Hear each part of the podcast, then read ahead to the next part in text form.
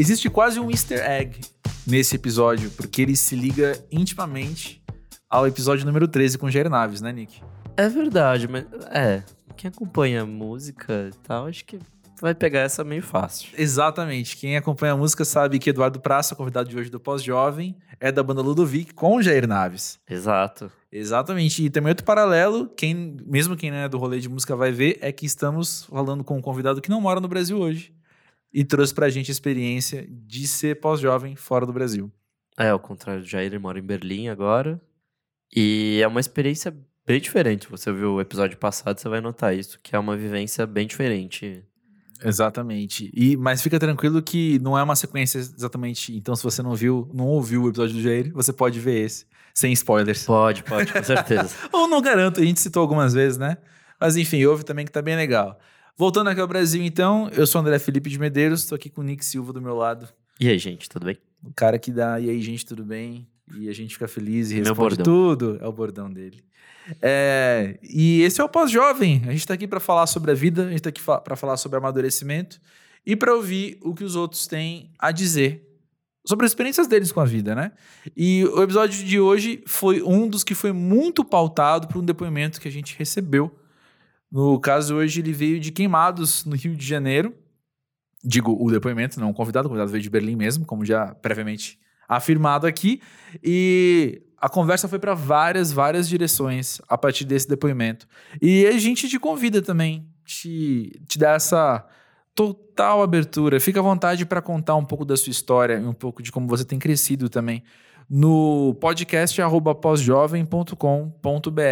Além também, a gente está sempre trocando umas figurinhas no arroba pós-jovem, tanto no Twitter quanto no Instagram, certo? Exatamente.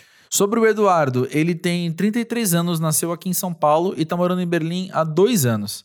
Ele é um músico conhecido pelos trabalhos na banda Ludovic, com o Jair, como a gente falou inicialmente.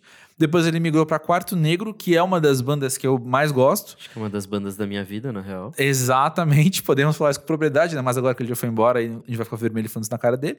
E também o projeto novo dele, que é o Apeles, que lançou recentemente o disco Crux. Muito massa, e, e eu falo isso com com, como é que eu posso dizer, quase que de dentro para fora, porque eu escrevi o release de imprensa desse disco, fui convidado e fiquei muito feliz com esse convite. E aí também teve o convite dele vir aqui pro Pós-Jovem e ele topou. É, e o legal é que se você ouve esse disco e aí você ouve pós-jovem, não necessariamente nessa ordem, você vai conseguir notar coisas legais do disco nessa conversa ou vice-versa. Exatamente, porque como ele mesmo diz, tem a ver com processos que ele tem vivido, né, e amadurecimentos dele também, que foi para onde a gente levou a conversa. Para variar. E fica aí um spoiler também do filme Bonnie Bonita, que vai sair daqui a um tempo, e é o primeiro longa que ele trabalha como compositor, né? Fez toda a trilha. Fez a então, trilha, sim. E pelo que ele tava contando, tem gente muito legal envolvida, então É, vale a pena, assim, ficar, Ficaremos ficar atentos. ligado. Sim. Ficaremos atentos, sim. O Pós-Jovem é gravado no estúdio Monkey Buzz e a gente. Se você tá esperando a gente falar do show da Midnight Trust, a gente vai falar sim, né, Nick? Vamos falar que vai acontecer no dia 21 de setembro aqui em São Paulo, dia 22 lá em Porto Alegre. Vai ser muito legal, a gente quer muito ver, mas a gente tem outra coisa pra falar, Tem- outro anúncio. Exatamente, porque além da Midnight Trust, o Monkey Buzz tá trazendo pro Brasil, pela não lembro qual vez, a banda Bad Bad Not Good, que é uma banda que a gente gosta bastante. Acho que é a terceira vez, não é? Acho que é a terceira vez que ele vem pro Brasil. Acho que é a terceira vez e não vai ser a última. Torcemos que não seja. E você sabe que se uma banda tá vindo ao Brasil pela terceira vez é porque vale muito a pena e sempre lota. Então também vale a pena você se ligar nessa lotação para já adquirir o seu ingresso. O show é no dia 7 de novembro na Áudio, uma casa grande, inclusive. É, então, isso que eu ia comentar. Eles estavam tocando em palcos menores e agora eles estão indo pra um palco realmente grande. Então, isso é legal. Isso é bem legal. E vai ter mais novidades também anunciadas em breve sobre esse show. Então. Sim, Fiquem atentos Sim, ao monkeybus.com.br e aqui no Pós-Jovem a gente dá essas dicas também de vez em quando, não é não? É isso aí. E vamos pro programa.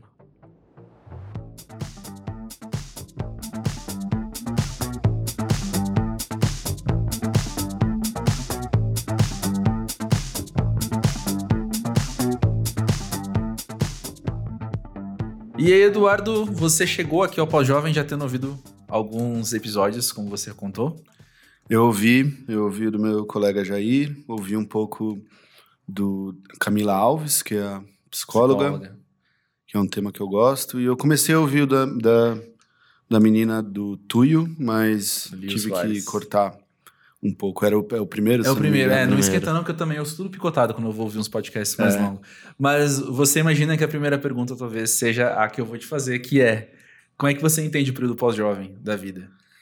Ah, eu acho que é um- uma geração bem ansiosa e, e momentista, assim. Eu vejo que todos aqueles valores que a gente tinha no passado, talvez as outras gerações ou, ou nossos pais, hoje em dia é tudo muito diferente, assim. Acho que as coisas são mais menos a longo prazo, mais imediatistas e eu acho isso de algum jeito bom, mas eu vejo como uma geração muito ansiosa, assim. Acho que o pós-jovem é, um, é uma geração extremamente ansiosa por resultados rápidos. É, eu penso que o que a gente tem recebido aqui, seja nos depoimentos, seja nos convidados, tem provado isso, assim, que a nossa experiência da nossa geração nessa fase de vida é muito pautada pela, pelas urgências, né? Uhum. E por, essa, por esse senso de ansiedade muito forte. Total, tudo é muito rápido e, e efêmero, assim, né? Você vê rede social, ou a gente estava conversando, qualquer coisa do tipo, assim, é tudo muito rápido, assim, até o ritmo para lançar música, né, a coisa de single, a coisa de playlist, é, assim, é, você tá se pautando para as coisas serem consumidas e aproveitadas muito mais rápidas. Que é uma ótica de consumo também, né? Tipo, de Sim, consumir muita coisa, de fazer muita coisa. Acho que não- as coisas meio que não dão mais tempo de assentar, assim, tipo, de sim. se aproveitar coisas de fato, é mais, tipo, vamos consumir muito e tal. É verdade. Eu fico alarmado quando isso se leva para as relações pessoais também, sabe? Uhum. E aí, seja romance, seja amizade, é todo mundo. Como eu tô acostumado a customizar e utilizar e descartar a, a minha maneira qualquer coisa, eu, tenho, eu fico alarmado ao ver pessoas fazendo isso com outras pessoas também. Sim, é, e acho que passa para diversas esferas, assim, você pegar até mundo da moda, assim, sabe? Com Uhum. fast fashion é tipo é, sinal da ansiedade dos tempos, assim, sabe? Consumo desenfreado e, e essas coisas todas. Então, eu vejo como isso, mas ao mesmo tempo eu vejo também um, um- uma juventude pós-jovem um pouco mais rebelde e que- questionadora, assim, né? Com toda a informação que você tem hoje, assim, as pessoas têm mais acesso a tudo. Então, fico curioso para saber como seriam, a- como será a nossa próxima geração. assim, Pois sabe? é. Com- que acho que a nossa é a primeira com essa quantidade de informação Uhum. online e tudo mais, assim, eu tenho 33, quando eu era muito jovem, assim, não tinha celular, internet, assim, então acho que a nossa é a primeira geração com essa com esse acesso todo, assim, eu quero ver os nossos filhos, Pois é. É, a gente, possíveis filhos.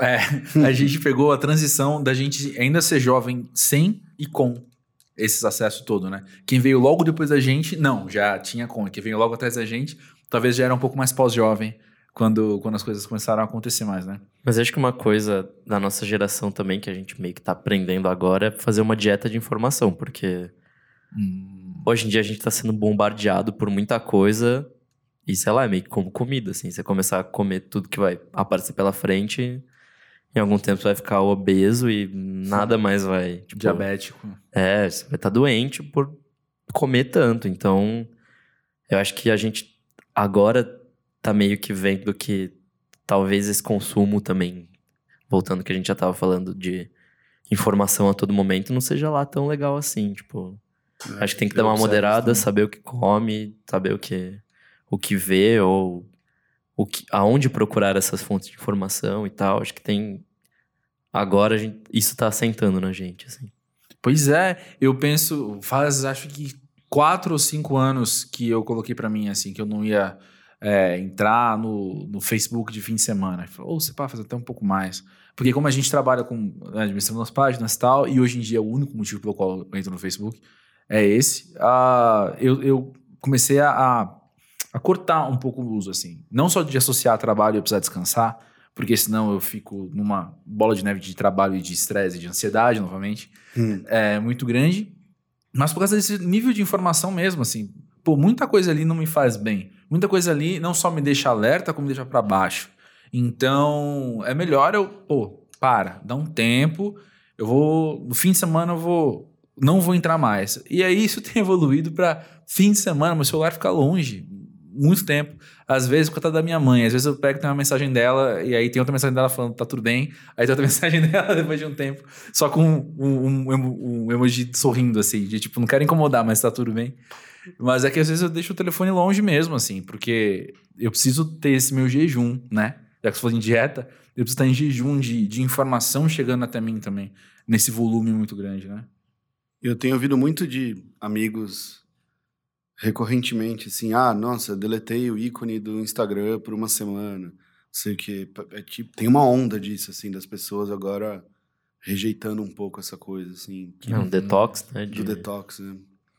E tudo mais. De um jeito que eu não tinha, não me lembrava, assim, antes. Eu ainda tinha toda essa essa onda de se expor socialmente e tudo mais. Agora tem uma pequena onda, assim, das pessoas que estão rejeitando isso, né? Em uhum. Berlim eu vejo muito tem muita gente, aí eu não, já não sei se é uma coisa comportamental ou, o que for, mas o pessoal tá voltando para aqueles celulares de, de flip, sabe? Uhum. Sem ser smartphone, assim. Uhum. Tipo, você vê a pessoa extremamente moderna e, e, engajada e tudo mais, aí ela vai pegar o celular assim e tá com o StarTAC, sabe? Sei lá. Sim! Não, não sei se é esse exatamente, o celular da cobrinha, sabe? mas aí é uma outra história. O movimento até hipster, né? É. é. É verdade. Talvez seja uma coisa tão avançada assim, mas de algum jeito também é relacionada à anti-exposição social. Pois é, e aí uma outra coisa que me fez bem foi quando o Instagram lançou o recurso de silenciar as pessoas, sem você deixar de seguir. Porque ah, a gente não entrar nessa discussão, mas é que muita gente de fato fica sentida se você não segue ela. E aí tem essas pessoas que na minha cabeça são excesso de, né, ali no meu feed, e aí eu posso silenciar as pessoas e, e eu posso entrar no Instagram de fim de semana, porque vai estar só o que eu quero ver. E eu digo isso consciente do problema que é você ter acesso só ao semelhante, você ter acesso só àquilo que te satisfaz. Só que eu tô falando muito nesse contexto de, de Instagram, no momento de descanso, que eu não tô buscando um debate, que eu não tô buscando notícia. Tem a ver com o que você falou, Nick, de, de saber onde buscar informação. Durante a semana, eu tô ali engajado, eu vou precisar ouvir a notícia, vou precisar ler a notícia, vou precisar ver o que está acontecendo, aí eu entro no debate. Mas aí no fim de semana, meu filho, eu posso entrar no Instagram sem, sem medo, sabe? Porque eu vou ver o cachorrinho, eu vou ver o filho do, do meu amigo que, que tá aprendendo a andar, sabe? Aí isso é outra pegada. Aí para mim isso é fim de semana, sabe? É, mesmo assim, no, sei lá, no Instagram eu não quero discutir notícias, sei lá, eu quero ver foto de coisas bonitas, sabe? Tipo, uhum. E é isso aí, eu não, não preciso estar tá engajado o tempo todo, talvez. Acho que é, é. isso desgasta a gente, sei lá. Não, eu vou voltar uma coisa que você falou então, Nick. Será que o Instagram, ele tem, de fato, como ferramenta, ele é eficaz para as discussões que as pessoas estão se propondo a ter naquela rede? Enquanto ferramenta mesmo, sabe? Porque sei lá, até o processo de notificações e o processo, você clicou uma vez, aí você já viu todas automaticamente e responder as pessoas e digitar a resposta no celular. Tem gente que não tem paciência, eu. Tem gente que não tem paciência ficar digitando no celular muito tempo. Então, será que, que as discussões estão sendo colocadas ali, a gente está usando uma ferramenta legal para propor isso? Enquanto discussão, não enquanto exposição de ideias, mas discussão. Eu questiono. E vocês? Ah, eu acho que não é muito legal, não, para discussão. A gente vê esse período todo que a gente teve de política e tudo mais, foi um negócio que influenciou demais com fontes de informações não confiáveis, para seja lá qual lado for. Eu também não acho que, que é uma discussão saudável, principalmente o Instagram, assim, de, do jeito que as coisas são.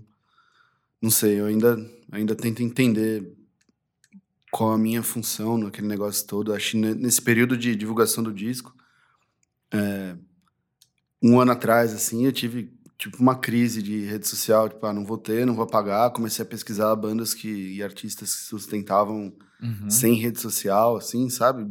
Indo a fundo e no fim do caminho eu desisti, assim, porque não sei se era uma coisa que eu podia me dar ao luxo, não sei se era exatamente pelo motivo certo que eu estaria fazendo aquilo, assim, mas uhum.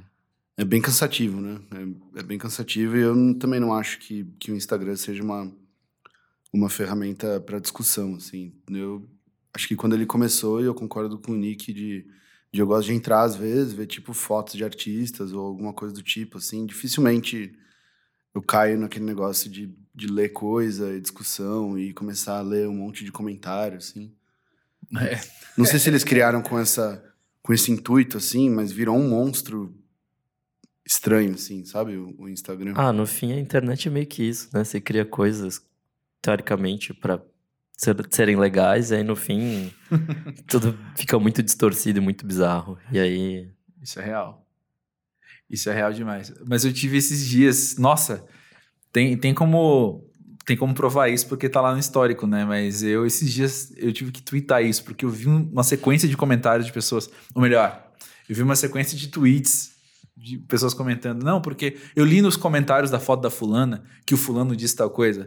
Eu falei, gente, vocês estão lendo o comentário da foto dos outros, cara? Tipo, sério, na minha cabeça isso é. Desculpa, ouvinte, se te ofendeu isso, porque você tem essa prática. Mas eu, eu penso que talvez seja aquele bisbilhotar da vida alheia que é tão. Vai, não vai me trazer nada isso, sabe? Eu ver que, ah, o Nick comentou na foto do Eduardo que ele ia em tal lugar. Meu, não, eu vou ver a foto do Eduardo, eu não preciso saber o que o Nick comentou nessa foto necessariamente, sabe? É, o ser humano ele tem um prazer sádico por essas coisas, assim. de, é. de intimidade e tudo mais. Eu estive recentemente na Inglaterra, que eu acho que é onde talvez surgiu essa coisa de tabloide e tudo mais. Paparazzi e tal, né? É verdade. E, e você vê a origem disso tudo, assim, esse, essa coisa de, de você entender a, dentro da vida da pessoa e fazer parte, assim, é uma coisa do, da cabeça do ser humano milenar, assim, sabe? Eu acho que hoje em Uhum. dia a ferramenta que as pessoas usam para isso é a internet, assim, mas se você pegar aquelas fotos de 1930 em Nova York, tem um menininho com um jornal vendendo notícia na, em Nova York, sabe? Na rua Uhum. Hum, boa parte das notícias já era meio que uma exposição do tipo, assim, sabe? Porque as Aquele pessoas têm essa de- curiosidade. É, conceito de coluna social, né? É, exatamente. Tipo, caras, sabe? Exato. É. Caras é tipo um Instagram pré-histórico, de algum jeito, de celebridades e influenciadores. Exatamente. É que acho que isso cria meio que uma sensação falsa de você estar próximo da pessoa de alguma forma, a pessoa que você admira, ou sei lá, que você odeia que seja.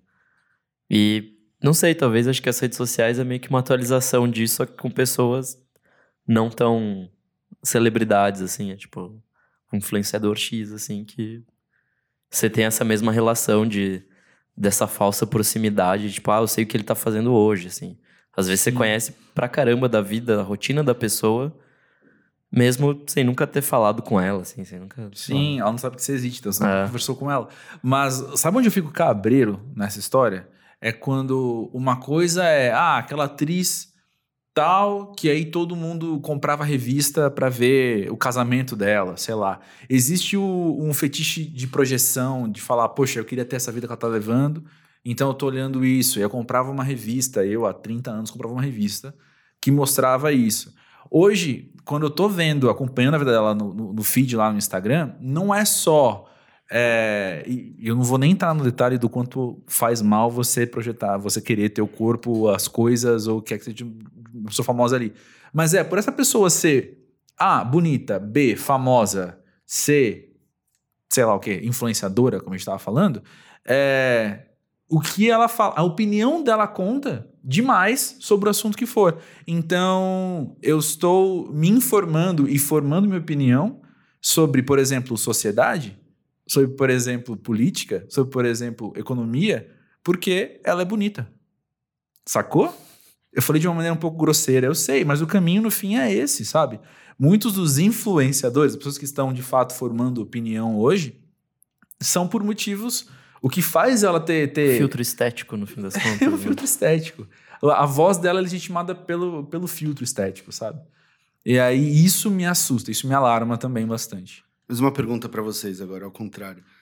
No, do ponto de vista do artista, assim, eu, eu rec- recentemente, pra, pro, por causa do disco, eu conversei com uma menina de rede social pra meio que me adaptar, assim, E eu pensei sobre essas coisas de botar, tipo, não só as coisas profissionais do disco que saem ou coisas relacionadas e expor um pouco da minha vida, assim. E não sei se, se eu fiz e tudo mais, mas vocês consomem isso dos artistas? Vocês acham que de algum jeito coloca isso próximo, assim? Se, se vocês sabem que eu tenho um cachorro ou que eu namoro tal pessoa, isso traz uma proximidade para o artista, sim, muda a relação que você tem com a música? Vou falar o meu caso pessoal, que é onde eu, onde eu posso falar alguma coisa. Eu sigo um grupo de pessoas mesmo assim, um número legal, considerável de pessoas que não sabem que eu existo. E sigo e consumo bastante daquelas pessoas porque costumam ser mentes que com quem que me fascinam por algum motivo.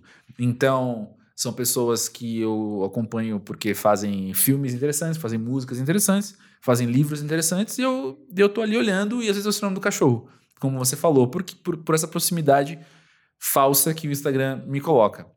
Não muda muito a minha relação com a música da pessoa, ou com o filme, ou com o livro, como eu falei. E eu não vejo problema porque é uma dimensão muito diferente da, da, da problematização que eu fiz, entendeu? Antes. É, eu conhecer a sua música e aí pensar, ele parece ser um cara interessante, quero ter mais contato com o que ele está falando, é uma coisa. A outra coisa é, eu vi o fulano na novela e eu quero ter o corpo que ele tem, eu quero ter a barba que ele tem, o cabelo que ele tem, a roupa que ele tem e vou segui-lo porque eu quero saber como ser mais parecido com ele. Então, o que ele falar para mim é relevante. Sacou? Uhum. Pra, a minha experiência pessoal é essa. Fiquem muito à vontade, eu tô dizendo isso não só para vocês dois, mas quem estiver ouvindo, de, de, identificar na minha fala, o, o, enfim, alguma coisa aí que, não, que eu não tô enxergando, eu vou ficar feliz de ouvir isso. Mas eu, pô, posso citar exemplos, assim, tipo o Trevor Noah, o comediante, que, o apresentador do, do Daily Show, ele, ele fala muito de política, mas é que tem uma pegada jornalística bastante ali também, né? Mas ele é um cara que eu sempre brinco, eu queria muito ser amigo dele, assim. Então, nessa brincadeira, eu queria ser muito amigo dele porque eu vejo o stand-up dele, eu vejo o programa dele e eu só não ouço podcast porque eu não fui ver o Brasil, o podcast dele, mas aí, mancada, inclusive. É, é claro que eu quero ter mais dele nessa hora que eu for consumir informação, entendeu? Mas não, mas é uma, sei lá, eu não sei se eu tô me explicando bem, mas na minha cabeça tem uma diferenciação grande, sabe? Não é de querer ser mais parecido com ele, é só de, pô, ele é um cara interessante, o que ele falar vai ser engraçado, vai ser interessante, então eu vou ficar atento, sabe? Sim. Mas você vê, tipo, por exemplo, o fã-clube dos Beatles, Uhum. nessa viagem que eu fiz agora, eu vi muita coisa, assim. E eles divulgavam essas coisas de um jeito diferente, assim. Era uma carta que eles mandavam para os fãs com, com esses dados que a gente hoje em dia vê no Instagram, assim, sabe? A altura da pessoa, o filtro estético que a gente está falando de um outro jeito, assim. Então, acho que é, vai muito por esse lado que você falou do fetiche também, né? Da, da pessoa se, se vislumbrar em outra posição de uma outra pessoa, de um ídolo. assim. Pois é. Você tem pessoas que você segue para além do seu ciclo social ou de músicos que você curte, assim? Ah, não muitos, sabia? É, eu sigo mais as pessoas que eu tenho algum tipo de contato, assim. Uhum. Eu não tenho, tipo, um Instagram de músicos que eu admiro muito, assim. Não sei porquê, assim. Recentemente, tipo, eu não tinha nada, eu vou, fui voltando a colocando algumas pessoas, pessoas que eu tô convivendo, assim, sabe? Que eu Uhum. tenho algum um tipo de contato, assim, pra talvez não me perder muito, assim, nisso de ficar perdendo muito tempo vendo coisas, assim. Então eu gosto de acompanhar, tipo, pessoas que eu tô tendo algum tipo de contato relativamente próximo e algumas pessoas, claro, assim, de, de outras Uhum, esferas. uhum. Mas sei lá também, hoje em dia, se você for ver bem, o que você olha, mesmo no Instagram, não é exatamente quem você segue, é quem você tá naquele. No, no Explore lá, né? Que você vai. Exato. O que o algoritmo te, vendo, tá te é. mostrando, né? Uhum. Sou um pouco igual a você, assim. Eu sigo as- mais as pessoas do meu círculo, e aí a exceção é, sei lá, tipo Rosalia, que. Ai. que é maravilhosa e que. Sei lá, tipo, é só legal seguir ela porque ela faz coisas legais e ela tá fazendo show e coisas do tipo. Mas são pouquíssimas exceções, assim, dessa. A essa regra de meio que seguir quem eu tenho mais contato, quem tá mais ou menos no meu círculo, assim, na minha bolha. Aí É. tem essa coisa também do. ó, se eu estiver falando demais, vocês me avisam isso, que tá que vindo um monte de coisa na minha cabeça. Tem essa coisa que falam que o usuário mais perigoso de internet é o usuário passivo, não assim, ativo, né? Que é o que, que fica só girando ali, que não tem nada. Tipo, às vezes o cara fala, ah, não, tem Instagram, mas eu nunca posto nada, não tem foto minha, não sei o quê. Esse cara não necessariamente é, consome e fica na rede social menos do que a pessoa que vai lá e fica postando, assim, sabe? Uhum. E é tipo um gatilho perigosíssimo, assim. Eu tenho tem um amigo bem próximo, assim, que não tem nenhuma rede social, assim, né? Eu tive o show na sexta-feira e domingo eu fui na casa dele e falou: Ah, como é que foi o show? Vou te, eu ia te perguntar, mas eu vi algumas coisas e tal. Eu entrei no, no, no navegador ali, olhei suas stories para ver como é que foi o show, porque eu queria saber como é que tinha sido e tal. As pessoas fazem isso também, né? Acho que a curiosidade tá aí independente da ferramenta. Pois é, e eu penso que isso liga um pouco ao, ao pessoal que você falou de Berlim com, com flip, com telefone Uhum. flip, assim, que é você pode se estabelecer como contracultura, e que é uma palavra que surgiu nos últimos dois episódios também aqui. Você pode estabelecer como contracultura, sabe? Falar, tá bom, tá todo mundo fazendo isso, mas eu não vou. Vou fazer do meu rolê. Mas existe, eu pensando no, no, no caso desse seu amigo, assim, existe um. Como é que fala? Um- uma margem, assim, que. Você tá perdendo um pouco com isso também, sabe? Você ganha por outro lado, você tá perdendo um pouco por isso também. E eu penso que se ele tem a oportunidade de, de ter acesso. e Quando eu tô perdendo isso é porque de fato tem coisa que não sai da rede, sabe? Sei lá. É, o que eu mais compartilho entre os meus amigos, e meus amigos estão ouvindo, vão, vão concordar comigo, é meme, é piada. Sabe? Ou fotos do boi. o fotos, o fotos do boi. Mas se o, o- se você não tá ali, você tá, entre aspas, perdendo isso. É uma coisa boba, é uma coisa pequena, mas é da hora, sabe? É da hora poder ter isso, é legal poder ter isso, eu gosto. Faz uma parte considerável do meu dia, do meu momento de, de, de dar uma risada, de descansar alguma coisa também. Então, acho que se seu amigo ele tem essa possibilidade de, quando quer ir atrás de uma coisa específica, ter acesso a isso, eu acho que ele tá ganhando com isso, né? Sim, sim. Não é que ele tá vendo um feed todo dia entrando e, e- e não sabendo até dialogar com isso, sabe? E teve uma coisa que você falou, acho que foi no do Jair, talvez, que, que da frequência que você vê as pessoas que você gosta. E, tipo, Uhum. acho que você vê uma, uma vez na semana uma pessoa já é uma vitória, assim. E, no fim, a rede social, ela supre um pouco isso, né? Você, você acha É. que se não tivesse essa coisa do celular todo, assim, acho que as pessoas se forçariam a ver um pouco mais, assim, sabe? Então, ajuda de algum jeito você manter contato, mas ao mesmo tempo também é um pouco sempre superficial, sabe? Aquele papo furado de WhatsApp, assim. É, presença falsa, né? É. Tipo, É. eu sei o que você tá fazendo, mas eu não sei que você, tipo, não sei de fato como você tá se sentindo, ou, Sim. sabe, tipo. É. Não, não é uma conversa, é só uma exposição mesmo. Só, tipo, tô ali, tô, tô vendo. É verdade. É verdade. E por falar em Berlim, conta mais pra gente como é que você tem experimentado a pós-juventude em Berlim, assim. Primeiro, como é que você tem observado as pessoas na nossa geração em Berlim? Berlim é uma cidade peculiar, assim. É, muito do, do clichê que envolve dela, assim, é verdade. Da, sabe, muita gente que vai lá para se descobrir, tanto como sexualmente, como com experiências com drogas ou festa, essas coisas, mas ao mesmo tempo é uma cidade de famílias jovens, assim, sabe? É uma coisa que eu não tinha experimentado muito, que era ter uma vida pós-jovem. Só que pacata, sabe? São Paulo é uma cidade que, não sei se é porque eu sou daqui, tem um círculo social ativo e toda hora tem alguma coisa assim. Lá você tá entrando de novo, se reinserindo numa, numa sociedade, numa cultura, assim. E, e eu me peguei bem pacato, assim, sabe? Não, eu não achava que eu poderia ser aqui, eu sempre saindo, encontrando gente. Lá eu ficava com.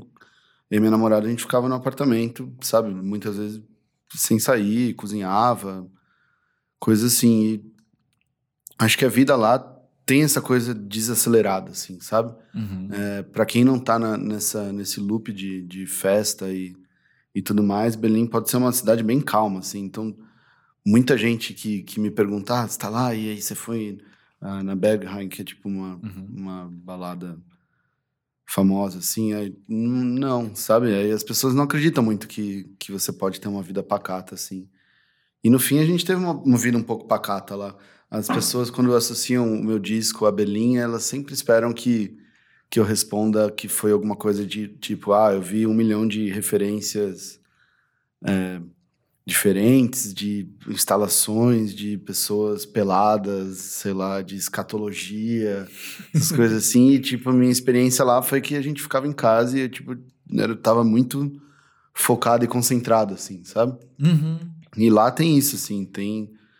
No fim, apesar da fama toda, Belém é uma cidade pequena, assim, então não, não tem aquele ritmo alucinante de São Paulo, assim, que você é engolido pelas coisas e é tudo meio devagar, assim. Tem muita família jovem, assim. O bairro que a gente morava não era, mas tem um bairro lá que é tipo de famílias jovens, assim. Então você vai e você vê pais, filhos modernos e tudo mais com, Uhum. com filhos pequenos. Isso é, é curioso. Eu não sei se em São Paulo tem algum bairro, assim. Você sempre associa família a um negócio mais, digamos, antiquado, sabe? Uhum. E basicamente isso. É, Interessante. Eu, eu, tive, eu estive uma vez em Berlim faz muito tempo, mas uma lembrança que eu tenho da cidade é que para mim era uma cidade, enquanto metrópole, enquanto uma cidade muito cosmopolita mesmo, ela me parecia um tanto silenciosa até. É, a parte das ambulâncias que passam É. com aquele barulho absurdo é uma cidade silenciosa, assim. É, porque, não sei, é, talvez... Pouco trânsito. É, é. Lembro muito de, enfim, de, de não ter essa, essa poluição sonora tão forte quanto em São Paulo. Talvez Não. seja essa. Acho que igual São Paulo, assim, que eu fui, acho que Nova York, Tóquio, talvez, porque É. é um negócio. A gente começou a falar isso, começou uma construção aqui do lado da Pois outra, é, coisa. pois é. É, Mas é a cidade que a gente, que a gente ama, né? é, Então, pois é. E enquanto as pessoas, além dos celulares, Felipe, tem alguma diferença que você vê mais gritante em relação ao pós-jovem berlinense e o paulistano? Tem. Acho que Berlim, por ter toda essa oferta de coisas, assim, o pessoal. Existe uma coisa lá da falta de comprometimento pessoal, assim, é tudo um pouco mais frio e eu vejo todos os amigos que moram lá e que têm algum tipo de relacionamento profissional ou pessoal lá, é uma coisa muito diferente, assim, de. de acho que as pessoas não, não pensam, por exemplo, vai no- na esfera de relacionamento amoroso coisa do comprometimento, de namorar, essas coisas assim, é uma coisa muito diferente do que do que a gente está acostumado no Brasil, de ter um compromisso, de pensar assim, é tudo muito mais aberto e, e vulnerável assim. E não sei, eu acho que aqui eu sinto ainda que o pessoal é bem cabeça fechada com muitas coisas assim, sabe? tanto politicamente quanto com a saúde, com saúde mental, alimentação, essas coisas. Eu sinto que as pessoas lá, elas estão bem mais abertas, assim. Acho que isso, historicamente, Berlim é conhecida por isso.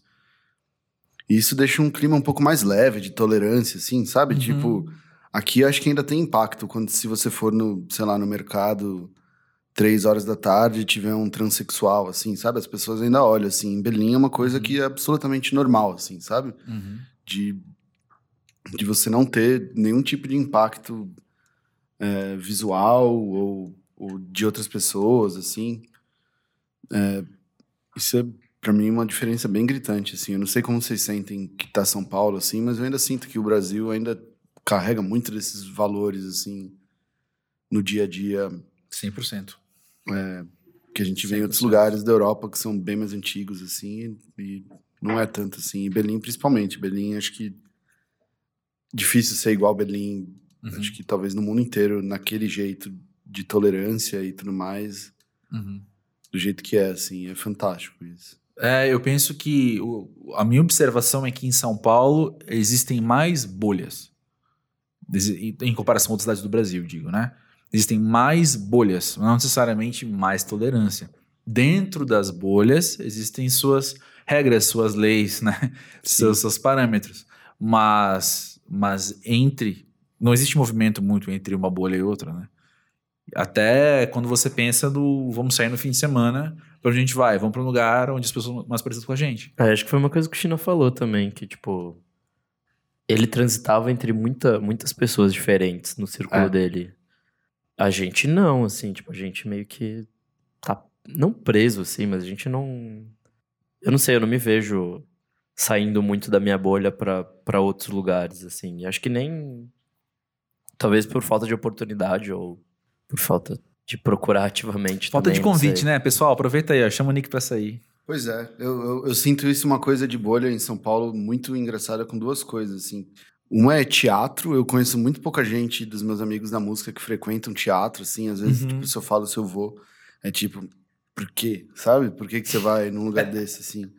E outra coisa que, me- que eu sempre vejo lá fora, que eu me vejo muito frequentando e aqui pouca gente frequenta, que é tipo coisa de, sabe, galeria de arte, essas coisas, assim, é- de algum jeito é elitizado, você não tem acesso, é tipo. um- E justamente funciona nesse negócio de bolha. É difícil você transitar mesmo, tipo, nessas coisas, assim. Tenho a família da, da- Uma amiga da minha namorada tem uma galeria de arte, assim, às vezes a gente vai em alguns eventos e tudo mais. Eu nunca conheço nenhuma pessoa, assim, sabe? E as pessoas também não sabem quem eu sou. É muito estranho, assim, sabe? Quando a gente tá dialogando num- numa coisa tão relativamente próxima, assim. E é a mesma coisa no teatro, assim, sabe? Ou, ou até cinema, não sei. Eu sinto isso da bolha também, forte. É difícil você transitar nisso tudo, assim. Eu tento, mas sei até que ponto você... você... É, é complicado porque é um código totalmente diferente, assim, tipo, dependendo de onde você tá. E até, sei lá, mesmo com amigos mais antigos, assim, você vai se comportar de uma forma ou de outra. E acho que pra uma bolha nova é muito isso e são terrenos meio estranhos, assim, de, de navegar, porque eu não sei, pra mim é, é difícil achar o como me, me portar com pessoas totalmente novas e pessoas totalmente diferentes, assim, que tem um background totalmente diferente. Não sei se com vocês é assim também. Ah, eu sou meu cara de pau, né? Assim, admito. Eu sou mais cara de pau e eu sou mais desencanado, assim, sei lá. De. de... Dentro dos parâmetros possíveis do ser humano, eu posso afirmar que, no geral, eu não ligo tanto para as primeiras impressões, não ligo tanto para vão pensar de mim, assim.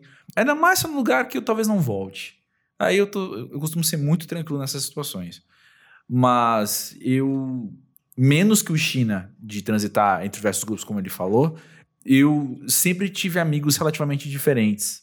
Então, até pensando na minha família, lá do meu pai e da minha mãe, são, são pessoas, no geral, bastante diferentes também. Então, acho que eu, eu fui treinado a, não tão organicamente, não por minha escolha, muitas vezes, mas fui um pouco treinado a, a, buscar um- uma comunicação, entendeu? Mais direta, assim às vezes, de novo, dentro do que é humanamente possível e do que o meu conforto, né, a tal da zona de conforto social também permite, assim. Mas meus amigos mesmo não são muito amigos entre si, assim. E por quê? Porque também eles às vezes acabam sendo um pouco diferentes, sabe? E eu também não sou amigo dos amigos deles, às vezes, né? É, saudável de algum jeito também, né? É, é isso. Eu sinto... Vocês frequentam teatro, essas coisas? Ou... Pior que Hoje não, é não, muito, Mas, muito mas pouco, não, não assim. porque precisa gostar, assim, mas... Eu É tenho um- amigos do rolê do teatro, eu tenho amigos dessa bolha. Entende? Essa é a questão. sim. Eu tenho amigos dessa bolha. Mas eu não vou ao teatro, eu não fui ao teatro esse ano ainda. A gente tá em agosto. Entendeu? É, eu não sei se é uma coisa que... Às vezes as pessoas... Tem muito amigo que realmente não gosta, assim, mas... Às vezes o pessoal também é meio fechado porque justamente fica num mundo tão distante, paralelo, assim, que você nem... Nem testa, assim, pra saber se você gosta ou não. Eu digo teatro como exemplo é, isolado, assim, mas poderia Uhum, ser uhum. outro tipo de coisa, sei lá. É, uma- Eu posso contar em uma mão os anos que eu não vou num teatro, assim, tipo, é, é bastante. É, mas, mas devem ter outras atividades que você faz. que Sim, sim, total. Mas é isso, é. Resumidamente, acho que da pergunta de Belém, acho que em Belém essas bolhas são um pouco mais invisíveis, assim. As pessoas Uhum. transitam mais democraticamente em todo tipo de coisa, assim. Uhum. É, talvez por ser menor também, né? Sim. Porque São sim. Paulo é, tipo, é gigantesco, Não, mas assim. Berlim é a maior capital da Europa, a maior cidade da Europa. Ela continua sendo, sendo muito grande. Para os nossos parâmetros de quem nasceu e cresceu em São Paulo, a gente tem essa visão, ao meu ver, e também pelo que eu já ouvi, assim, de um professor que falava muito disso, que a nossa visão de paulistano é meio deturpada por São Paulo. Né? Então a gente chega em Berlim, Berlim é de fato, para a grande maioria da população mundial, Berlim é uma cidade muito grande. Para os nossos parâmetros, a gente chega lá falando: peraí, tá muito organizadinho, tá muito bonitinho, tá É, muito não, bem é. integrado isso aqui. É engraçado como São Paulo acaba sendo um personagem do pós-jovem muitas vezes, né? Vários programas a gente acaba citando, citando a cidade. É, você que não é de São Paulo, conta pra gente um pouco do, do ser pós-jovem na sua cidade, a gente quer ouvir. Ah, conta o que você quiser contar da sua vida na sua cidade, como você ouve a gente falar de São Paulo e isso bate em você. Manda seu depoimento pro podcast.pós-jovem.com.br. E por falar em depoimento de outras cidades, o de hoje veio de Queimados, no Rio de Janeiro. E é do Lucas, de 26 anos. E ele diz o seguinte: Sempre fui um cara que nunca quis decepcionar ninguém e sempre trabalhei muito, quase que desesperadamente. Comecei a trabalhar como professor de inglês antes mesmo de terminar a escola e aos sábados e domingos trabalhava obrigado em obras com meu pai. Tive uma criação rigorosa e desde criança fui incentivado ao trabalho. Fui criado para ser um retorno financeiro no futuro. Isso me fez mal por muito tempo. Venho de uma família humilde e meus pais nunca ouviram tanto os meus sonhos, achavam todos meio impossíveis. Por um tempo eu não conseguia dizer não a eles e, consequentemente, não conseguia me posicionar com meus colegas e meus amigos. Vivi isso por uns anos na juventude e foi péssimo. Hoje, depois de tantas horas de terapia e depois de tantas frustrações, tenho aprendido a dizer não e a manter uma posição gentil com as pessoas. Para mim, ser gentil ou educado não combinava com uma pessoa que dizia não. Quanto aos meus pais, hoje eu ainda problematizo e estranho o fato de ter sido criado para ser uma espécie de aposentadoria humana para eles no futuro. Porém, saí da mesmice que eles me criaram para ficar e fui além. Realizei todas as viagens que eu queria e comprei meu próprio apartamento em outro município, que, segundo meu pai, eu nunca poderia morar porque era um lugar melhor e de maior nível cultural. Segundo ele, eu não pertencia ali. Foi difícil ouvir aquilo, mas eu sempre os desafio e mostro que eu consigo. Minha relação com eles é ótima e, apesar de eles não falarem, sinto que se orgulham de mim. Para mim, maturidade é você aceitar os seus pais do jeito como eles são e fazer diferente. Mostrar um novo jeito de maneira inteligente e gentil. Obrigado, Lucas, por compartilhar sua história com a gente. Eu fiquei pensando muito nela antes da gente começar a gravar hoje, porque eu vi tantas camadas aqui na história do Lucas é, que eu, eu pensei tanto, nem sei direito por onde começar a falar. Mas dizer não, vamos começar por aí então. Dizer não é um aprendizado, né?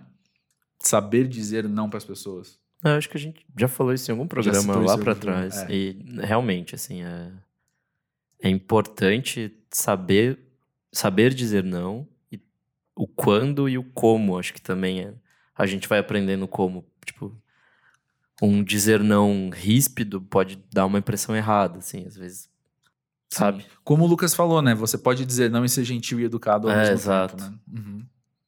E eu vejo uma coisa que também que já que vai, que é o ouvir não. Que eu sinto hum. que a hum. nossa geração é uma geração que não sabe ouvir o não muito bem, assim, sabe? Pelo menos que, que já entra numa outra outra esfera diferente, assim. Acho que a nossa geração é uma geração diferente da dos nossos pais, do jeito que a gente foi criado, assim. Eu sinto que nossos pais construíram muita coisa e, e eu sinto esse peso que ele fala dos pais com dessa aposentadoria humana, essas coisas, assim. Acho que tem muita gente que, que aposta nisso mesmo, assim. E a nossa geração, não sei se ela é muito pensa muito nisso, assim, é um pouco mais desapegada nessas coisas, né? O mundo mudou bastante. É que acho que de forma geral, nossa geração foi uma geração mimada, assim. Foi aquela geração que foi Totalmente. criada para dar certo, sabe? Tipo. E aí, no fim, hoje em dia, a gente vê várias dessas certezas e tal, tipo, tudo se desconstruindo e tudo indo pro caralho, assim. E aí, acho que existe esse choque entre as certezas dos nossos pais sobre a gente, sobre as nossas certezas, sobre as certezas dos nossos pais. Pois é. então, é. vira uma bola de neve gigantesca, assim, que é muito difícil lidar de fato. Pois é, ainda mais quando você, como o Lucas contou aqui, sente na dinâmica com seus pais um senso de propósito seu. Você nasceu para ser uma aposentadoria humana no futuro. Isso é muito complicado. É complicado. Você passar pelo processo, então, de você se afirmar como pessoa que tem a sua vida e a sua própria aposentadoria para se preocupar, talvez. Ou pensando agora mesmo, tem seus sonhos, como ele falou, de viajar e comprar um apartamento, sabe? É, é complicado. É complicado não agir como se isso fosse uma rebeldia, sabe? Você seguir o que você quer. Porque não é uma rebeldia você seguir, enfim, algum sonho seu num contexto desse. É, mas eu. Isso, isso te puxa, tem uma marra muito grande, né? Do tipo, cara, isso não é o seu propósito, e ou o você não pertence ali, né? Esse senso de casta. É, é uma pressão, mas a história dele é forte também, assim, né? Acho de, de pressão. No meu caso, eu sinto que meus pais me deram toda a liberdade do mundo para eu ser quem eu sou, assim, mas em dados momentos eles se arrependem um pouco dessa decisão, assim, sabe? tipo, às vezes, você fala, puta, mas por que, que ele não virou um advogado, né? Ia ser mais fácil. Mas é difícil mesmo, é difícil. E, e acho que até para os pais, eles vão entendendo, vai chegando uma certa idade, eles vão sentindo aquela pressão e tudo mais. No meu caso, meus pais são separados e não não voltaram a se casar depois, assim. Então, Uhum. vão ficando mais solitários, assim. Então, é, é complicado. E aí chega certo momento que eles começam a contar com, com os filhos mesmo. Não só financeiramente, mas emocionalmente e como companhia mesmo, né? Acho que faz parte. É uma, uma maturidade sábia mesmo, que ele falou, de aceitar como é, assim. Eu também passei muitos anos tentando mudar as coisas ou idealizando uma coisa que não era Uhum. Pra ser assim, quando do dia que você vira a sua chave pra para aceitar do jeito que as coisas são, as coisas mudam muito assim. E, e estranhamente elas mudam mais fáceis e melhores do que se você estivesse forçando alguma coisa assim. Então, Uhum. uma bela maturidade pós-jovem é você entender essa relação Uhum. e entender os seus pais. É, ao meu ver, uma estratégia, entre aspas, talvez, para isso é buscar a paz, sabe? Então, é, talvez voltando um pouquinho no que eu falei de rebeldia, assim, sabe? Se eles têm as certezas deles, se eles têm os medos, as frustrações, os traumas, os sonhos, porque eles são gente, então eles têm tudo isso, é, talvez não é só bater de frente, mas é vamos buscar a paz, então. Como é que eu comunico que eu sou diferente disso do que você está apresentando para mim. E dá pra gente conviver, sabe? Como ele falou, ele tem um relacionamento bom com os pais. Então, buscar essa paz, buscar esse, ok, entendi, você pensa assim, eu vou te mostrar como eu penso agora. sabe? Vou te mostrar que o que eu tenho pra mim é diferente. Talvez esse seja um, o norte, sabe, a se buscar para as coisas irem irem acontecendo. Porque quando você busca paz, tem hora que você precisa ceder, tem hora que você não vai responder, tem hora que você vai ter que falar mais do que você gostaria, sabe? Vai ter que se expor um pouco mais. Mas em função da paz, não em função do conflito. Sabe, o conflito ele é uma ferramenta para você buscar a paz. Porque o conflito não é necessariamente uma briga, mas ele é a diferença, né? Então, ah, discordo. Não vejo assim. Poxa, mas eu criei você para isso. Pois é, mas eu me desenvolvi pro outro lado. Então, isso é conflito. Mas isso isso pode agir em função da paz. Vamos encontrar então como a gente fica bem. Vamos encontrar como a gente fica bem. E não vamos encontrar como eu te convenço a você entrar no meu jogo, seja lá quem for que tá tentando convencer quem, sabe? Mas o buscar a paz eu acho que é o a estratégia, o caminho, não sei. Como vocês quiserem chamar. Bom, eu acho que eu tenho um pouco disso, assim, com, com minha mãe, principalmente. É, ela não ouve o pós-jovem, então tá tudo bem. Ela não, não vai ficar sabendo disso, não por, por esse meio. Então ninguém conta, pessoal. Mas é. Bom, sou ateu e sempre. Há muitos anos me identifico assim. E minha mãe não, ela é totalmente religiosa e tal. E, sei lá, pelo menos 15 anos eu não sei como contar isso pra ela, porque pra ela isso significa a vida dela, sabe? Tipo. E muito das minhas frustrações e tal, coisas que eu conto pra ela, ela meio que, ah, põe na mão de Deus que tá tudo certo. Sabe, ao mesmo tempo que eu não quero falar, mãe, não é isso que eu acredito, não é. Não é tipo, eu não quero decepcionar ela, eu também quero falar, tipo, não é, não é só isso que pra mim vai dar certo, fazer a vida, sabe? Então eu fico nesse. preso nesse loop há, há muito tempo e eu, tipo, de fato não sei o que fazer. Não sei se vocês têm algum relacionamento do tipo. Mas você tem alguma, alguma relação com algum tipo de fé? Não, exemplo? zero. É. E, e sabe, eu, eu sei que pra ela isso é muito importante, então eu não quero demolir a coisa mais importante pra ela. É o que eu tava pensando agora, Nick, porque eu e meus pais nós temos fés diferentes. E, e a gente tem, tem uma, uma intersecção entre o que a gente acredita, assim, mas, mas no geral, e isso desde, entre aspas, sempre, desde que eu. Desde, a minha, desde antes da minha juventude, desde a minha adolescência, assim, eu já, já entendia o que eu acreditava, já entendia o que eles acreditavam, já via essa diferença de uma maneira que eles não enxergavam muitas vezes também. E, e eu, ao com o passar dos anos, é, eu fui com a, o meu exercício de observação, entender onde está a fé deles e a importância que isso tem para eles, para eu saber como buscar a paz, que eu tinha comentado antes. Então, eu, eu não sei te dar uma te dar um conselho de tipo, fala com a sua mãe, não fala com a sua mãe, muda de assunto, não sei, não, não sei qual é a melhor alternativa, até por não conhecer sua mãe, né? Mas entender, se você entende de fato os quês e os porquês do peso que isso tem para ela, não é meio caminho, mas é um terço do caminho. São alguns passos É, dados meu- do caminho para você lidar com isso. Meu método é o silêncio. Porque eu sei que é uma coisa importante pra ela. Pra mim, no fim, acho que não faz tanta diferença, porque é um conselho que ela tá me dando, não vai fazer diferença na minha vida mesmo. Uhum.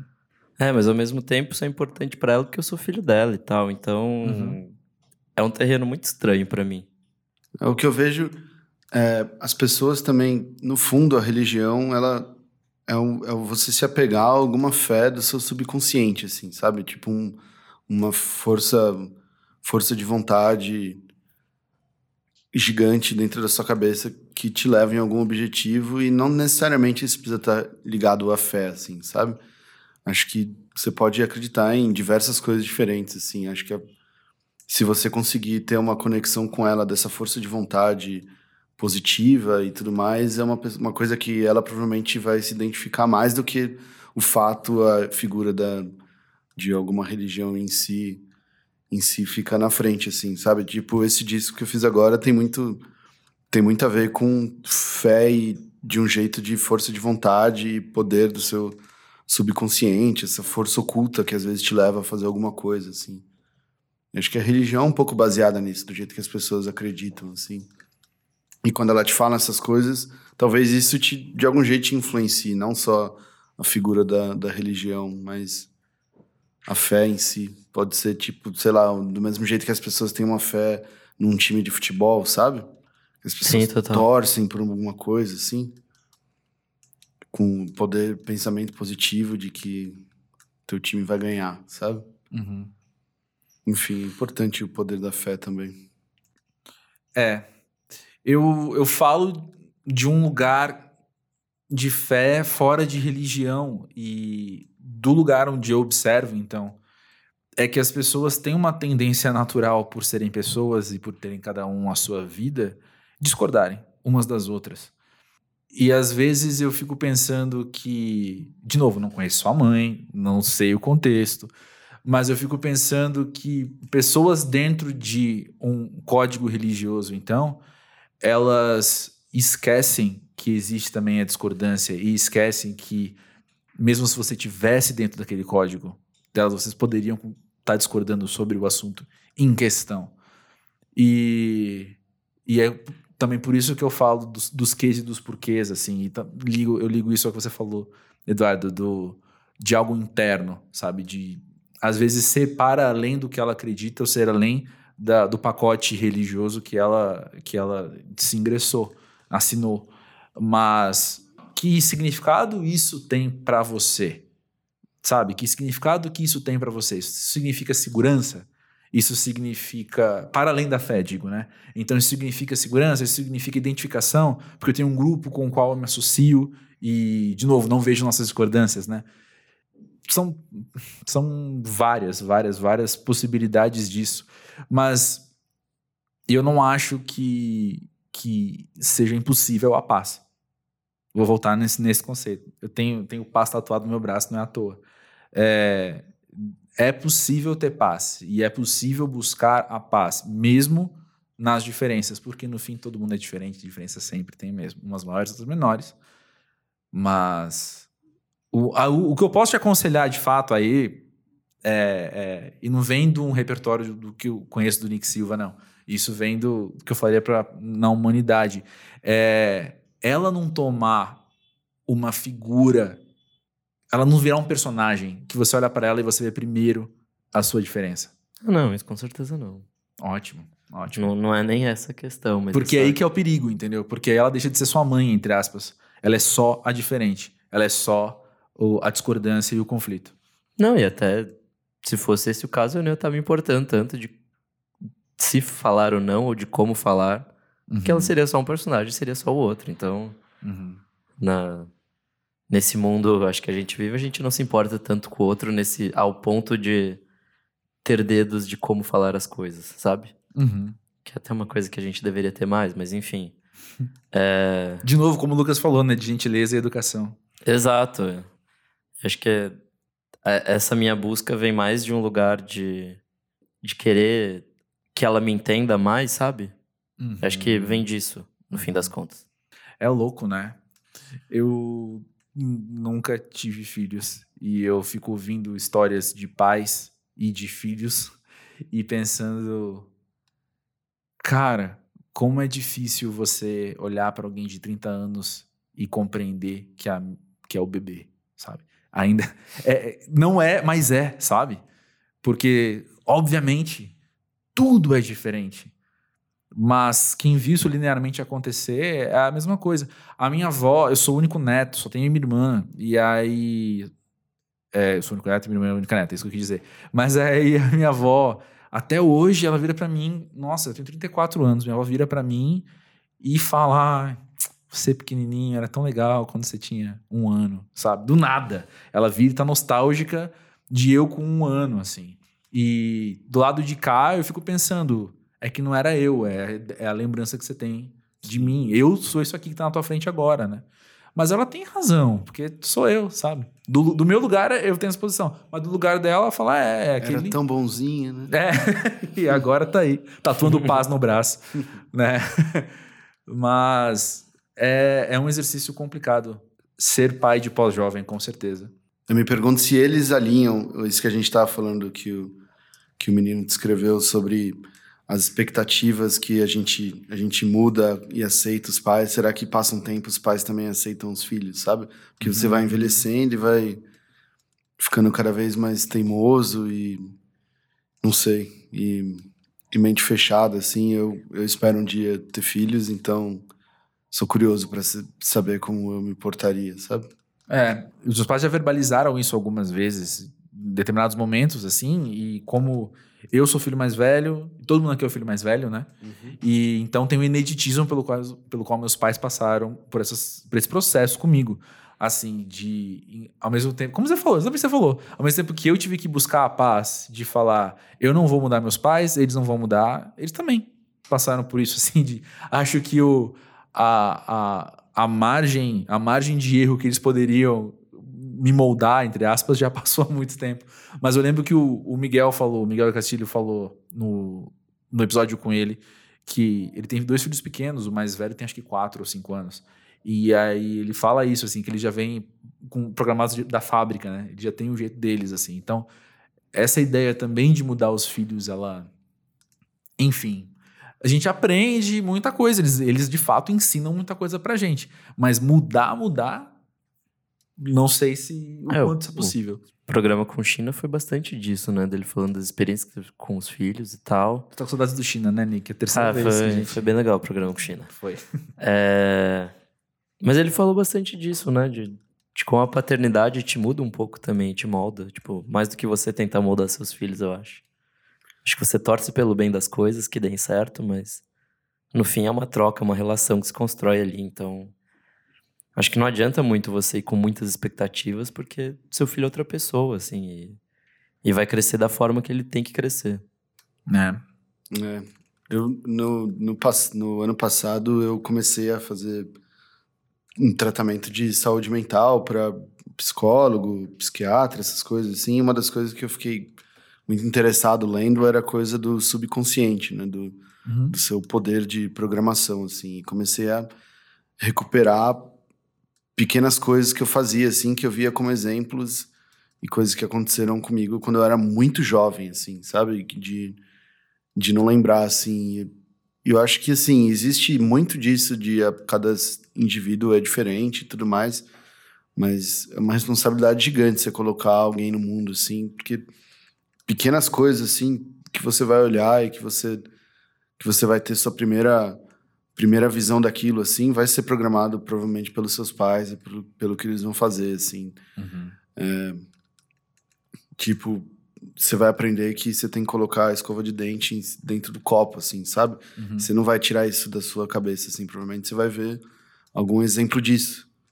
E é muito louco. Eu não sei até que ponto a gente tem que deixar a pessoa crescer, assim, mas nos primeiros, acho que, se não me engano, a teoria de que nos primeiros oito anos de vida você forma, ou sete anos, é quando você forma o caráter completo da pessoa. A partir dali, a pessoa já não vai mais mudar, sabe? Pois é.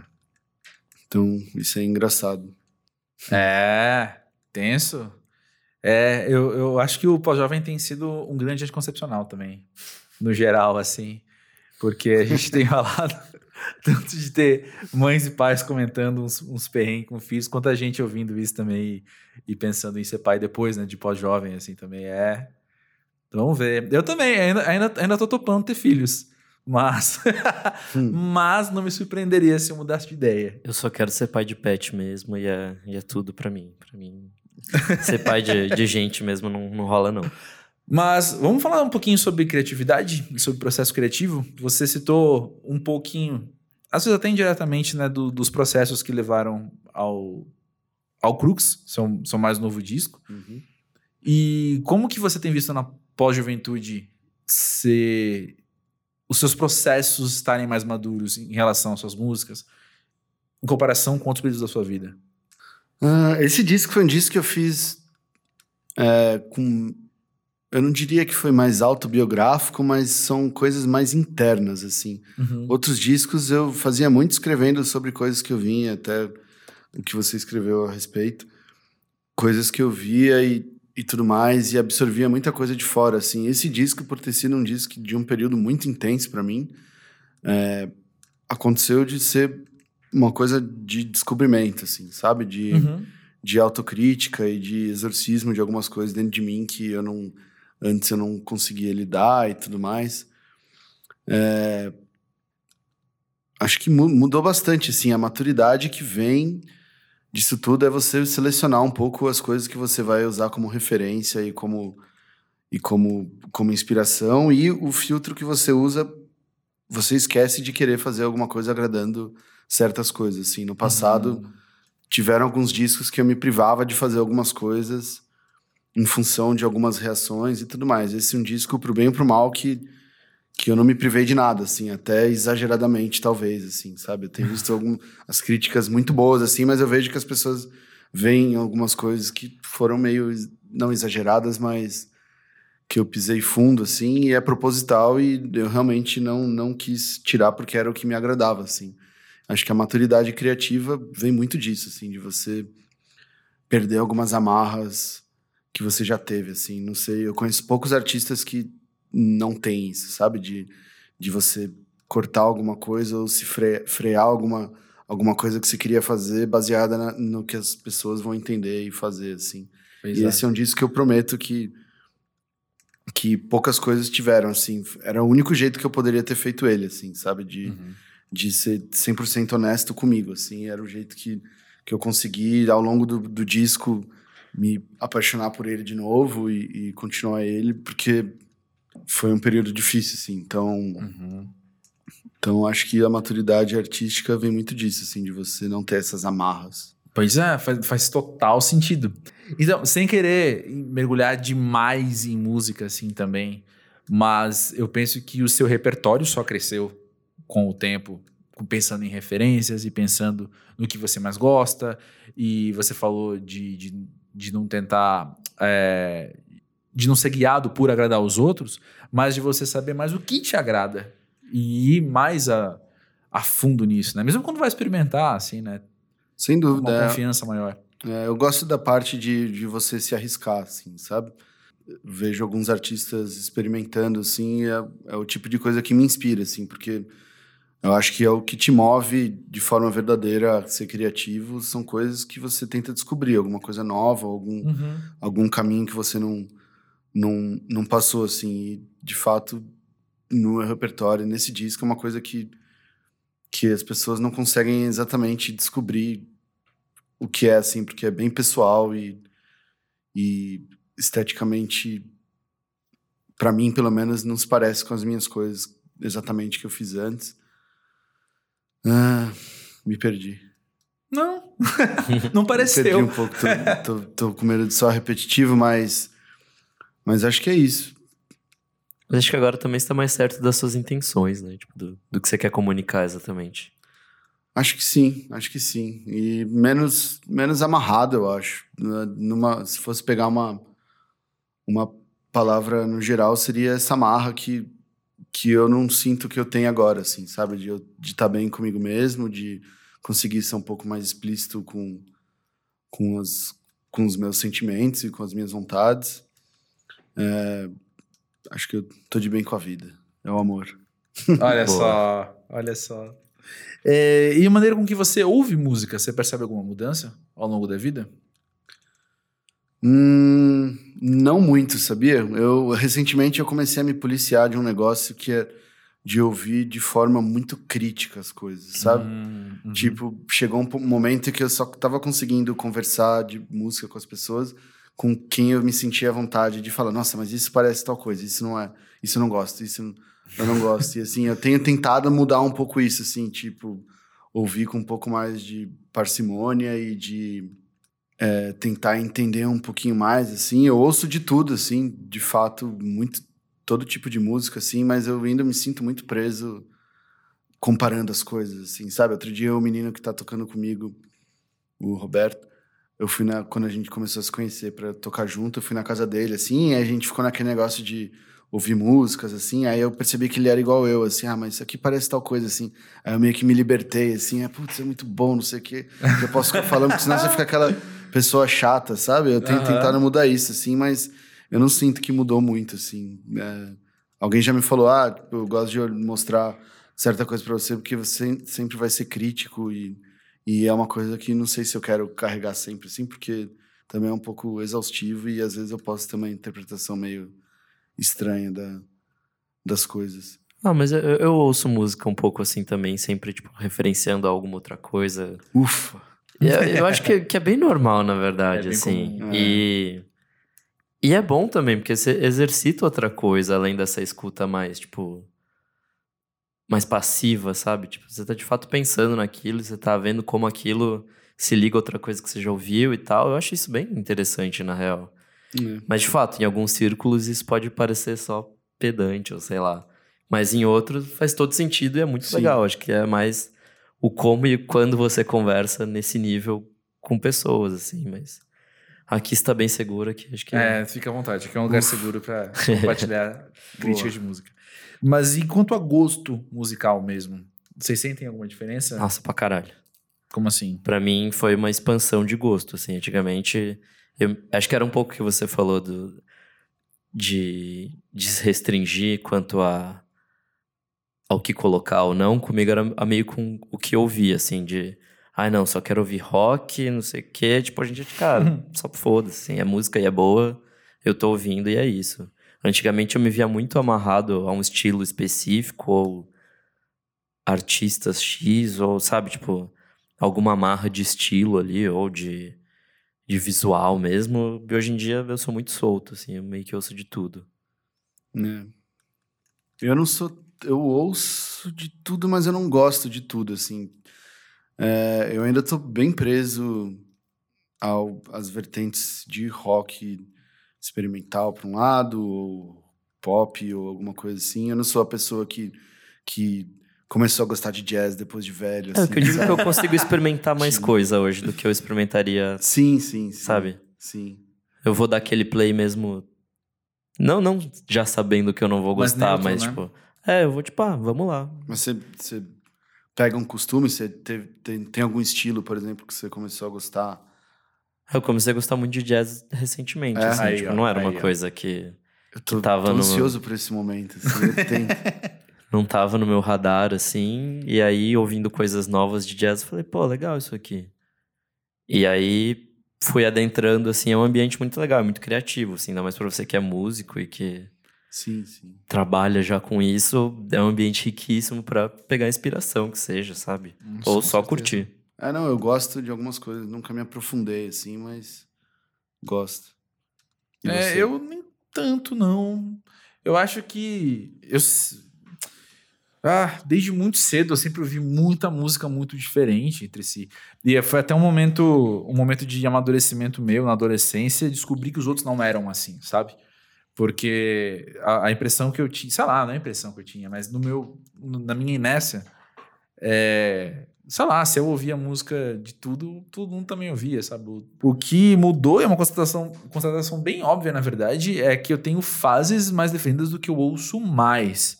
Né? Então eu tenho fases que eu tô ouvindo mais folk, eu tenho fases que eu tô ouvindo mais MPB, eu tenho fases que eu tô ouvindo mais alguma outra coisa. Mas, sei lá, eu ouço as mesmas coisas no fim há muitos anos, sabe? Assim, pensando em estilo.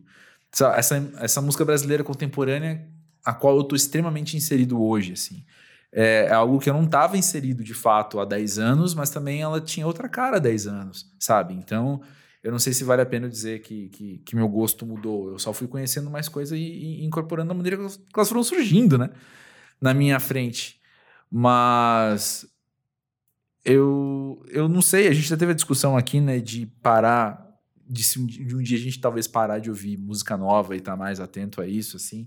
E eu continuo torcendo muito para isso não acontecer, não acontecer tão cedo, assim, sabe? Mas ao mesmo tempo, voltando ao gancho que a gente falou lá no começo do programa sobre o consumo e imediatismo, hoje em dia eu me vejo muito menos afoito por música nova.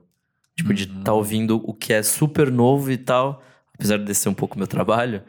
é, acho que hoje em dia eu já não ligo mais tanto, assim, pra, tipo, que, que tá mega acontecendo. Fala, cara, sei lá, eu quero ouvir qualquer outra coisa.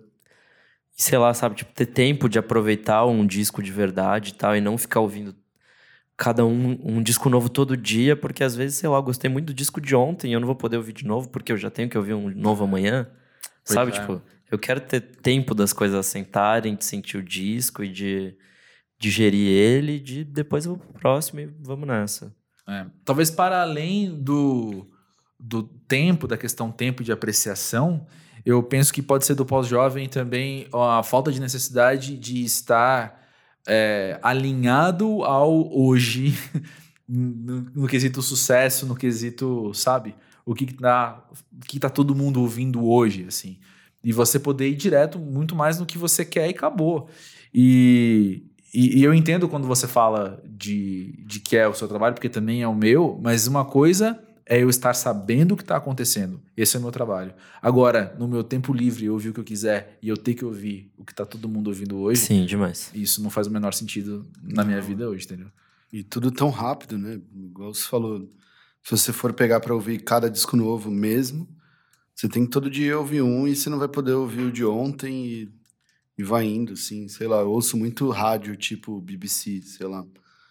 Todo dia, se você quiser mesmo, todo dia descobrir uma banda nova e tudo mais, você vai ter, né? E tem toda a facilidade de gra gravar, que é um, que é complicadíssimo, assim, então... Não, isso assim, isso é muito legal, e por muito tempo isso foi minha vida, assim, sabe, tipo... Acho que até hoje em dia adoro descobrir banda nova e tal.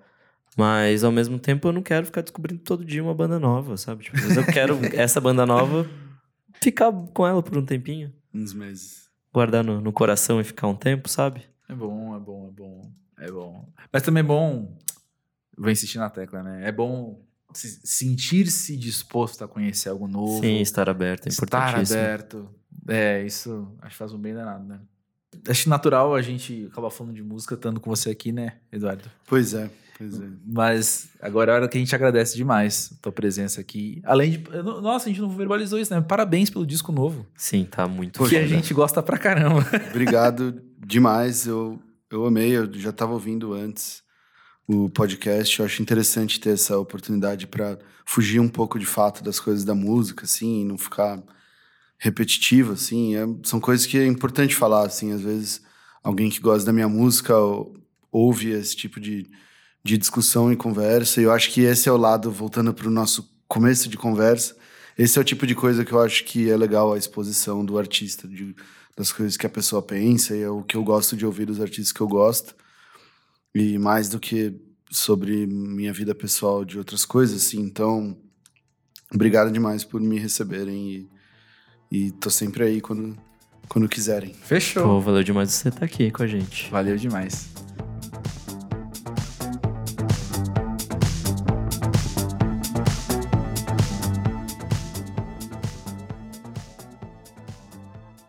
E é interessante, né, que como ter o Eduardo aqui hoje quase que encerra um, uma mini temporada de músicos que passaram pelo pós-jovem, né? Começou o Jair Naves, aí teve China, que não é. Tem outras coisas também que a gente falou, mas ele também é músico. E a Rita Oliva Papisa, e agora o Eduardo Praça Peles. Sim, é, é, por fim é onde a gente está inserido, né? Onde a gente tem, tem mais contato. Lógico que a gente quer trazer mais gente, mas essas pessoas de um ponto de vista humano e criativo, assim, pra gente é, é. é super legal ter junto, assim. É, e sem spoilers, eu falei que encerra porque semana que vem a pessoa não é. né? Exato. Do rolê da música desse jeito. Mas, enfim, voltando então aqui. O, a gente tem uma, uma relação bem antiga mesmo, eu e o Eduardo, porque a gente se conheceu numa entrevista do Música Pra Ver em 2011. Em 2011, quando o Quarto Negro lançou o Desconhecidos, que é um descasso. A minha relação foi com você me falando, ou, ouve isso aqui. então foi na mesma época. Naquela época também, pois é. Lembro de você ter me vazado o segundo disco, olha só. Ó, isso, isso também. Isso, isso a Globo não mostra. Isso a Globo não mostra também. Mas, pois é, eu não lembro dessa história, mas, mas é, isso, isso existe. Desculpa Edu. Mas eu vazei pro Nick porque eu sabia que, que ia resultar coisas boas e ele não ia vazar pra ninguém. Agora eu tô constrangido, Nick. Tô não, tudo bem. Um pouquinho. É suportável. mas, mas, pois é, e fica a dica também para quem quer conhecer mais, tanto dele como a Pérez, quanto do que ele fez no Quarto Negro. No musicapavê.com tem bastante coisa. Inclusive, nesse disco Crux, antes dele me convidar para fazer o release e tal, no Pavê estreou, é, acho que capa, tracklist, umas coisas assim, uns, uns, uns, detalhes sobre o disco. Então a gente está sempre acompanhando isso bastante. E você também já falou sobre a Pérez no Vamos Falar Sobre Música, né? Isso, Podcast. a gente falou bastante dos singles que foram saindo antes do disco.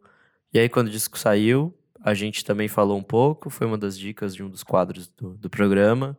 Acho que basicamente só elogios ao disco e tal. Mas também a gente quer trazer ele em algum momento para conversar com a gente sobre música, já Aí. que né, falamos a última partezinha ali do programa é sobre isso. como a gente consome música e como a gente se relaciona com música.